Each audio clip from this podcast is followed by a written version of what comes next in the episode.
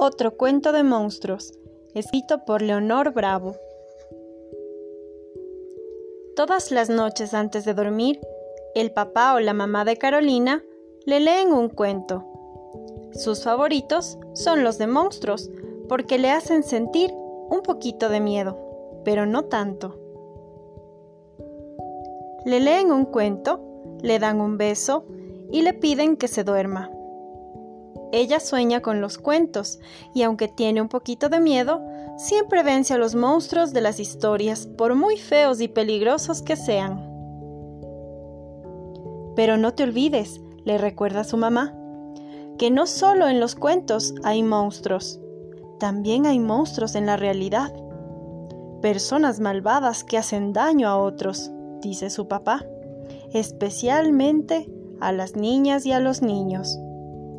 Si alguna vez conoces a alguno de ellos, tienes que contarnos. Nunca te quedes callada, aunque te amenace o te ofrezca cosas por no decir nada. Desde hace algunos días, Carolina ve que su amiga Isabel está triste. No juega con nadie, no hace los deberes ni sabe las lecciones. Esta mañana en el recreo la encuentra llorando en un rincón del patio. ¿Qué te pasa? ¿Por qué lloras? pregunta Carolina. Ella quiere mucho a Isabel y le da pena verle tan triste. Isabel no dice nada y sigue llorando. Solo después de un rato empieza a hablar. Te cuento algo, pero si no le dices a nadie, ¿me lo prometes? dice Isabel. Lo prometo, dice Carolina. Tengo un tío que es bueno y malo a la vez, dice Isabel. ¿Bueno y malo? ¡Qué raro! ¿Cómo es eso? pregunta Carolina. Es bueno porque me trae dulces y regalos. Ayer me trajo una muñeca. Y es malo porque me hace jugar a cosas que no me gustan. ¿Juegos malos? pregunta Carolina. Sí, me toca el cuerpo y hace que yo le toque el suyo, y eso no me gusta, me siento mal, lo odio. Isabel llora. ¿Ya le contaste a tus papás?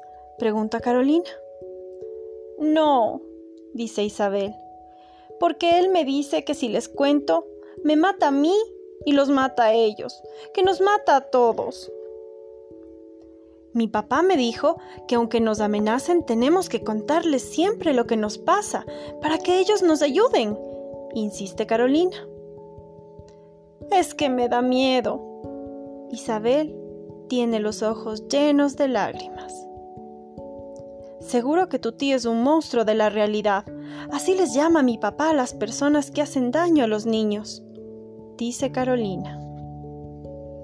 Cuando me hace esas cosas, yo también creo que es un monstruo, dice Isabel. Deberías gritar, salir corriendo de ese lugar, dice Carolina, quien abraza a Isabel y lloran juntas.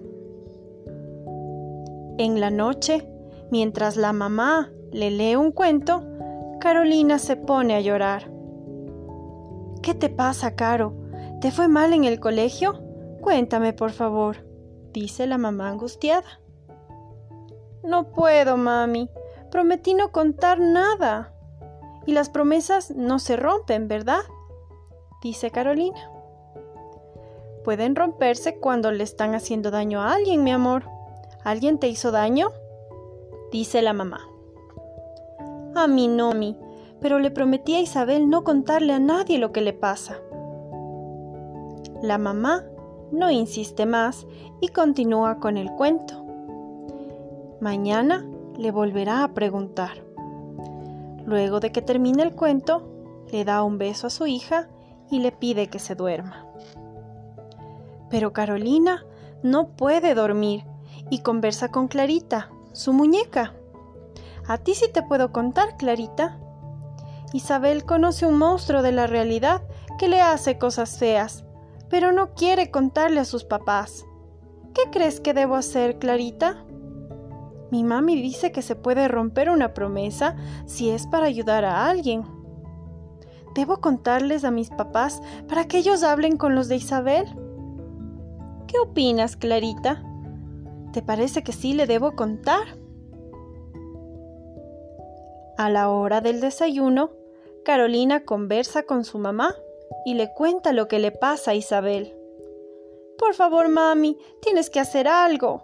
Isabel está sufriendo mucho, dice Carolina. La mamá, muy suave, le responde. Gracias, hijita, por confiar en mí. Recuerda que siempre tienes que contarme lo que te pasa y lo que te preocupa. Voy a conversar con los papás de Isabel. En la mañana, durante las clases, Carolina observa a Isabel. Le parece que está un poco más tranquila. A la hora del recreo, las dos niñas conversan. Ayer a la tarde, mi tío fue a la casa. Él pensaba que no estaban mis papás, le cuenta Isabel. Cuando entró a mi cuarto, sentí mucho miedo como siempre, pero pensé en lo que me dijiste y empecé a gritar. Grité tan fuerte que mis papás llegaron enseguida y les conté todo. Les dije que él me hacía daño. Mi papá le botó de la casa y le dijo que no volviera más. En ese mismo momento, la mamá de Carolina conversa con los padres de Isabel. Juntos piensan en lo que pueden hacer para proteger a Isabel y a otros niños y niñas de esos monstruos que pueden estar en distintos lugares.